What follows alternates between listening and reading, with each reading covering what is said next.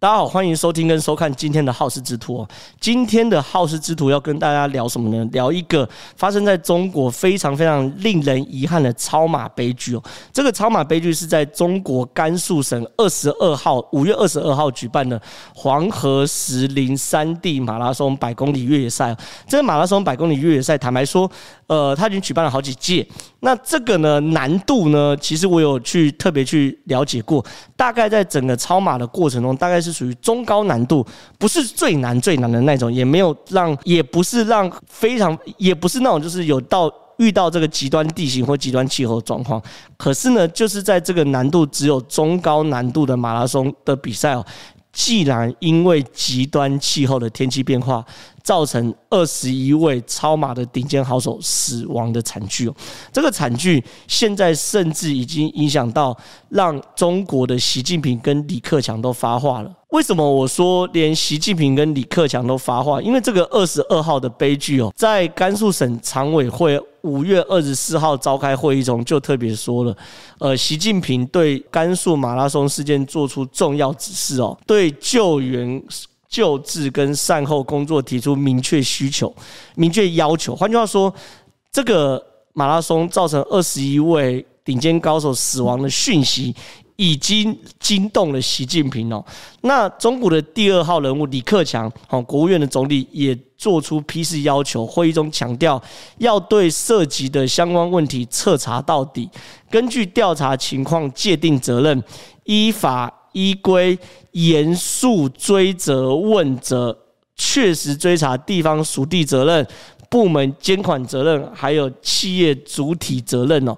所以说，你看啊，这个状况完全造成了这件二十一位呃超跑呃顶尖高手死亡的悲剧哦。确实，除了让整个中国体育界一片哀悼之外啊，也震惊了这个习近平跟跟李克强。那很多人都问，到底为什么会发生这种事情？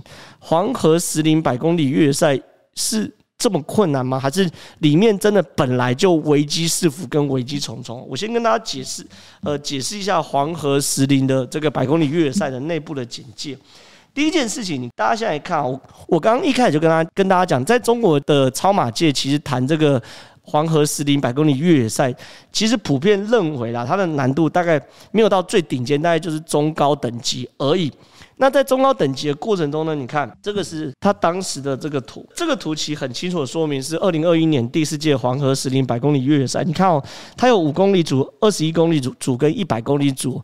换句话说，其实它的状况是有某种程度是可以让这个小白，对不对？就是五公里，就是呃马拉松小白去试跑的。所以说，它一它是有一些路线不是这么难的，可以让普通人可以去跑五公里跟二十一公里的。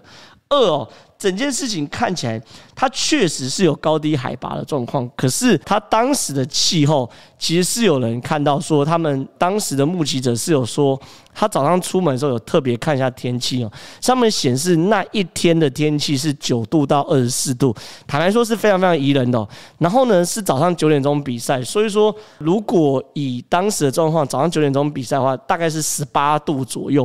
所以很多人是直接穿着短裤或者是冲锋衣，就是很薄的衣服，就是类似于这样的装，呃，就就是这样装备。这是当时起跑状况。OK，穿着短裤，然后短袖，一些轻便的这个护膝啊等等，就就上阵。这是当时大家的状况。那后来呢，发生的悲剧状况是在什么状况呢？是在呃 CP two 到 CP 三的赛道，什么意思呢？来，观众朋友可以继续看这张图。这张图其实可以看到很多点哦，它其实从 CB two 到 CB 三的时候，这一段在赛道规规划过程中是相对比较危险的一道。为什么呢？因为第一件事情是这边都是爬坡的路段，然后呢，它除了爬坡路段之外，路面上非常非常陡，它不是缓缓的上去，是很陡的上去。然后呢，它有所谓的混合沙土跟岩石，简单讲，地形的路况也不是非常非常好。正常来说啦，如果是十几度或八九度的温度，因为这个在五月二十二号举办期，原则上都已经春天要结束，几乎都要快要到夏天了，所以一般主办单位也不会认为说它的这个气温会太冷。可是这件事情的悲剧就来自于是他跑到比赛比到一半的时候，忽然出现了极端气候，有到七八级阵风，然后七八级的阵风之外呢，还有冰雹，然后呢，温度呢瞬间降到可能是零度以下。为什么呢？因为这 CP two 到 CP 三是一个八公里的爬升的过程，那它的海拔落差大概是一千公尺左右，所以蛮高的。那这个八公里海拔落差一一千公尺的山时候，忽然很多参赛者在爬的过程中遇到了这个大风，七八级阵风，观众朋友应该可以想象，就几乎是台近乎是台风的阵风。然后呢，也出现冰雹，甚至是雪霜这样的状况，所以很多很多人在这边。应该讲，我们现在看到二十一位往生者都是在 CP two 到 CP 三这段期间往生的，事后才会发生到这样的状况。那很多人会往生的过程中，可能观众朋友会问：冷就冷呗，那你你冷就穿外套或多穿点衣服。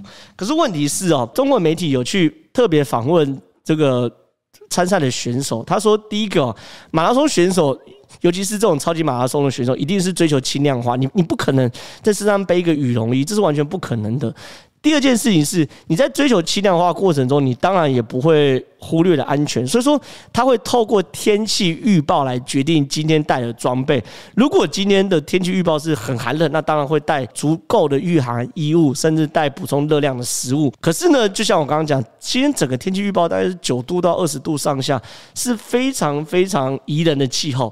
所以呢，对他们来说，没有带所谓的。厚的保暖衣物是很正常的赛制配置安排，只带一个薄的冲锋衣，就是应付在晚上的时候，你可能会稍微寒冷一点穿，这也是很合理的。然后呢，刚谈的嘛，因为忽然来的大的阵风啊，大的冰雹的状况之下，也有参赛选手说，他当时目睹说。确实有人拿出随身携带的这个保暖毯，这保暖毯跟我们印象中那个什么在家里寒流来那个很厚那个保保暖毯是不一样，它是那个类似那个铝箔纸的这种毯子。这个毯子呢，这种这种保暖毯，OK，这种保暖毯呢，在某种程度是一定程度可以维持热量不要散失。可是他说他那个时候的风大到他看到非常非常多人拿出硬拿出这个铝箔膜的保暖毯的时候。这个毯子都被吹乱、吹烂掉，所以说大家可以想象当时的状况是有多严峻呢？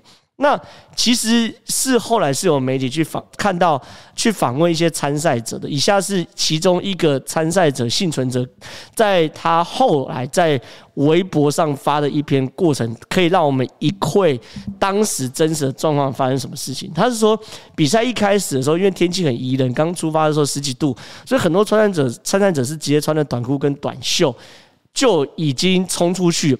可是哦。他当时是认为气候很宜人，可是，在起跑线的时候，他说就已经开始有温降的状况，所以说很多参赛者其实是有点发抖啊，然后会这样搓着身体啊，然后这样一直跳，维持自己的身量热量。但是当时大家还没有觉得状况是很危机的，所以说起跑的瞬间，大概大家的装备都。就都是如同这张照片一样，就是轻装上阵。然后一起跑的时候呢，开跑是连续几公里的下坡。那这个下坡呢，大家都他说了，包含他在内非常多的跑者的想法都是借由这个下坡快速的跑动，让整个身体热起来。那这是非常合理的这个配置安排。但他还跑，但是跑的过程中呢，风力竟然越来越大，越来越大。然后呢，他说那个时候大家还没有觉得很夸张，只是觉得啊，这风怎么有点大。然后呢，很多人说像帽子啊或者身上的东西有被吹飞的，可是大家还没有觉得不对劲。那九点起跑之后，一直到十点半左右到 CP two，就是我讲 CP two 到 CP 三这段期间，最多人是在这边往生哦。在 CP two 的时候，既然就开始下起雨来了。那大家可以想象，当风很大，然后气温逐渐降，而且又开始下雨的时候，这时候就会有风寒效应哦。然后他说这时候就。开始遇到很大困难，原因是风已经到七八级哦，七八级的时候，那时候他往往前跑的时候，刚好是逆风。那在逆风的状况之下，他说这个雨就很像子弹打在身上一样。这大概在台湾的观众朋友可以想象，就是说过去在呃骑摩托车的时候，寒流来的时候，然后那个雨啊打在的手上或打在脸上，就很像是子弹，很痛啊。那可是问题是那时候我们是有穿雨衣的，可是你要想想看啊，他当时面临的状况可能是只有零下两三度，那两三度他们穿的叫做短袖，然后短袖的时候逆风，所以你可以想象成自己是在寒流，呃，霸王级寒流，就是今年年初那种可能就五六度的时候，你穿着短裤短袖在骑摩托车那个状况。就是他们当时面临到的状况，然后呢，到了 CP2 跟 C B 三这八公里，然后连续爬升一千公尺的高度的这个路段的时候，他发现说山是石头跟泥土混合的这个地板，然后非常非常陡，陡到必须要手脚并用再往上爬，然后呢，再加上因为这个陡非常非常陡，所以说一般的车子是上不去的。所以说正常来说，点跟点之间是有所谓的补给点的。你点跟点之间可能可以喝点水或吃点东西，可是 CP 三是没有任何的补给，就是你好不容易耗尽体力往上到 CP 三到山顶的时候，你是拿不到任何食物、饮水或热热热水等等的补给是没有的，因为车子上不去。然后呢，它也没有加棚子或什么，所以也没有地方可以休息。所以你到了 CP 三之后，你想要退赛的话，你是没办法退的。你前也不是，后也不是，因为你前就是往后退到 CP two，也是要走下坡，然后呃后啦就往后退，也你也是得走下坡。那往前呢，也是要走到 CP 四，也是走下坡。所以说你你你如果硬撑，把把你说体力都耗尽了，到了 CP 三之后，你抱歉，你还有另外一段路，你更难走。就是往下坡，下坡过程中你一不慎，你可能会滚下去等等的，然后你可能失温，所以呢才会造成今天的悲剧这样子。所以说这些人，这个这位仁兄运气好的是什么？他在 CP two 往 CP 三往上爬的时候，他就开始看到有上面往下的人开始不断的往下走，不断往下走。然后呢，他当时第一时间是问说：“哎，你放弃了吗？”然后很多人说上面太冷，他受不了了。可是他第一个时间他的思考方式是什么东西？他说：“难道我就这样退赛吗？退赛就放弃了一千六百块人民币，因为这是呃他们参赛费用嘛。可是呢，他一开始还想撑一下，可是撑到后来之后，他发现很多那种大神，他的用词叫做大神级的选手也都退赛了。他在当下就觉得说，如果上面的状况就是 CP2 到 CP3 的状况严峻到连这些大神级的选手都退赛的话，那他一定没有办法完赛。所以说，他就开始找一个相对可以避风的地方，掏出保暖毯，然后包在身上。然后呢，他想说先休息一下再看状况。结果呢，他的保暖毯真的就是我保暖毯，就我刚刚谈这个银色保暖毯，他一铺在身上的时候就被吹。大风吹到撕裂了，所以呢，他就冻得受不了，他就直接果断的。往回走。然后往回走的。过程呢，他四肢包含手指全部都冻到没有感觉。可是呢，但毕竟因为他没有真的到 CP 三嘛，他在 CP 二到 CP 三一半期间，他就决定要退赛。那这件事情呢，最后呢，他有幸存，所以呢，也也被他写在微博上面。可是从他这一段的叙述中，大家大概可以想象。当时的状况有多严峻，这是第一件事情。另外一个件事情是在这个有几位幸存者也被记录下来。这个被记录下来的幸存者是这个牧羊人的幸存者。这个牧羊人幸存者，你看哦，他有被放在这个人民网这边。OK。人民网这边，他特别去表扬，为什么呢？因为他是说有位牧羊人啊，连救六名马拉松选手。他是怎么救这六名马拉松选手？很简单，因为这个牧羊人他本来就在当地牧羊，那他那他在当地牧羊的时候，他其实都有自己就就这个自己的窑洞，就是说牧羊人也担心说不慎遇到大风雪的时候怎么办？他们都有自备的窑洞。那个当时牧羊人知道说今天有做所谓的马拉松比赛。那他说他想他他想看热闹，他也爱热闹的人，所以所以他就去看热闹。那看热闹的过程呢，他就发现说越来越不对，因为风雪越来越大，越来越大。结果呢，他发现这个状况，他第一时间判断是不可能有人可以在那边存活，所以呢，他非常果断开始去救人哦，把一些他目力所及可以救的人都全部把。把他们引导到这个窑洞里面，然后到窑洞里面，这是当时呃参赛者拍的照片。在窑洞里面，他们就开始生火，然后补给一些食物等等，然后等待这个暴风雨、暴风雪过去。那这件事情呢，也被中国非常多的官媒公开表扬。可是我刚刚讲的是两个幸运的例子哦，可是也有很多人是不幸的哦。第一个让大家非常非常震惊，就是梁晶哦。梁晶是谁？梁晶是中国超马一哥哦。他在二零一五年正式辞去。去自己的工作，投入了这个超马的职业赛的时候，就在香港的首届，香港那时候第一届十二小时超级马拉松比赛拿到第一名，然后呢，济南十二小时的超马比赛也拿到第一名。然后到二零一六年到二零一八年的时候，获奖无数啦，中国各地的超级马拉松都有他获奖的，呃，拿到冠军的身影哦。所以说，其实他到后来被誉为这个中国超马一哥啦。那对他来说，他就是这场比赛的最顶尖、最顶尖的那个高手。那这个梁金呢，在出发的时候，这这是他最后的一个生前最后一个微博。我先讲梁金后来不幸往生了，这是他生前最后的最后的微博，呃，微微信最后的微信哦。他内容说：这个风有些大，第二次比赛中遇见沙尘暴。第一次是在戈壁大帐篷里面，然后呢，点点点点点，后面就没有展开来了嘛。所以说，其实梁晶这个他在起跑的时候，确实也遇到了这个风很大的状况。那他的状况也是在 CB two 往 CB 三的状况中，他就失去了联系了。后来呢，在搜救过程中是找找到他的遗体的。那他的教练是找到找到他的遗体的时候，是发现说他第一个额头上是有伤，然后呢，两个膝盖都磨破了，他的用词是他的膝盖好像已经瘫进去了，整个凹进去的感觉。所以呢，对于他们来说，他判断梁金在生前一定遇到非常非常痛苦的失温状态，然后非常非常恶劣的状况。为什么呢？因为他说。梁金是第一个，他是中国最顶尖的那一小撮的超级马拉松的选手，他的抗极端气候能力是很强，因为他什么参各种比赛都参加过，他有参加过四百公里的比赛，也有参加过八百公里的流沙赛。他说在八百公里的流沙赛的时候，有一天晚上是零下这个负十度哦，零下负十度哦，梁金都是直接抱着睡袋就可以睡在外面的。所以说，对于梁金来说，他过去参加比赛，很多比赛都气温都是零度。度以下，然后呢，他也是曾经穿的短裤跟冲锋衣，他就他就可以完赛的。可在这么顶尖的高手，在这一次他都没有办法克服，所以说可以想见当时的天气气候恶劣到什么程度。那除了梁金之外，当时非常多获救选手，你看，包含这个，这是获救的选手，他的额头撞了全部都是血，然后包的这个保暖毯也破破烂烂的，然后获救。那甚至有这位获救选手是躺在地上，太这个这个画面太。太血腥了，他口吐白沫，然后然后被救。那这些人有的最后活下来，有的最后没有活下来了。那最后没有活下来的原因，都是因为一个叫做失温哦。所以说，呃，在这一次的超级马拉松比赛，甘肃的超超级马拉松比赛中，造成这么多人的死亡原因，就是来自于极端气候的变化，变化太快，导致二十一位顶尖马拉松高手过世跟往生的悲剧哦。可是很多人都问说，只是冷。好，单纯的寒冷真的会死亡吗？失温后会发生什么事情？我来，我来跟大家讲解哦。其实瑞士失温分级系统有把失温分成五级哦。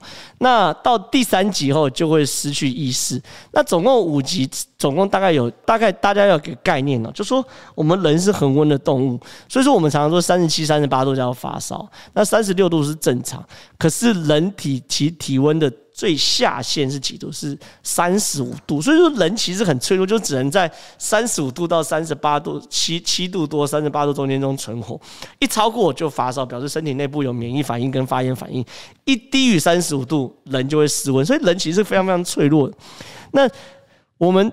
相信啊，很多人都有可能在很寒冷的冬天或寒流开过车或等等。你说这叫失温吗？很多人说哦，失温，我觉得好冷。抱歉，你这个了不起到就是一级失温而已，远没有包含梁金他们在内所遇到的这个甘肃马拉松的状况。一级失温状况是他的具体的身体表现意识清楚，但是会不断的发抖，然后身体功能略微下降，需要他人照顾。可能我冷到四肢都僵硬了。那这个时候呢，核心温度大概是三十五度到三十二度。然后呢，到了二级失温的话，意识就会开始模糊，然后。然后呢，会很神奇的是，你当时哦，你意识会越来越模糊，然后已经不开始不知道自己在哪的前提之下，甚至会出现幻觉状况之下，你就不会发抖。那时候发抖已经不存在了，因为身体的机制也知道你在发抖也没办法产生更多热量。那那个时候体内的中心温度大概二十八到三十二度。到第三级失温，身体表现就会直接失去了这个意识。就没了，你你这个人就是我们可能在电影上看到，就是说不能睡，千万不能睡，睡着人就没了，就就那种状况，就到第三级室温。那那个时候你身体的中心温度是二十四度到二十八度，那第四级室温的话，你看起来你身体就已经整个完全就是。呈现死亡外观，你可能面色发青，然后几乎已经没有呼吸了，然后呈现这种死亡的外观。那那个时候，你的身体的中心温度是十三点七度到二十四度。可是，如果在四级失温被发现的话，你还有一丝被救回的可能。虽然救回之后，你身体功能可能可能会损伤，可是你还是有救活的可能。可能到第五级失温就是死亡，那呃完全不可回复。所以说，总共是刚刚这五级失温呐。那其实。整的来说啦，人只要进入到瑞士斯温分级的二级斯温，死亡率就非常非常高。所以说，我们过去我们所有经验告诉我们说，什么我骑车好冷啊，下雪好冷。抱歉，那最多都是一级失温的等级。可是今天包含梁金在内，在甘肃马拉松，梁金这样顶尖高手在甘肃马拉松遇到都是三级、四级，甚至最后到五级的死亡的状况。所以，因为我刚刚谈的会有意识不清，所以才会有非常多人，包含梁金在内，你撞得头破血流，自己可能都不知道，整个膝盖都瘫下来，你自己也不知道。这就是你典型的意识不清的状况。那还只是在第二级跟第三级的徘徊。那到了一个状况，原因就是因为你气温低于三十五度的时候，温度每降一度哦，你的大脑的氧气就会含量就会少，就会少三到五趴。然后呢，你再降一度又会少三到五趴。那最后当然是你整个就会丧失记忆、失去理性，然后出现幻觉等等的。所以这些事情非常非常令大家要担心的状况就在于是，其实没有我们想象的这么的单纯哦。所以。以上就是我刚跟大家分享这次在中国五月二十二号发生非常令人遗憾的状况。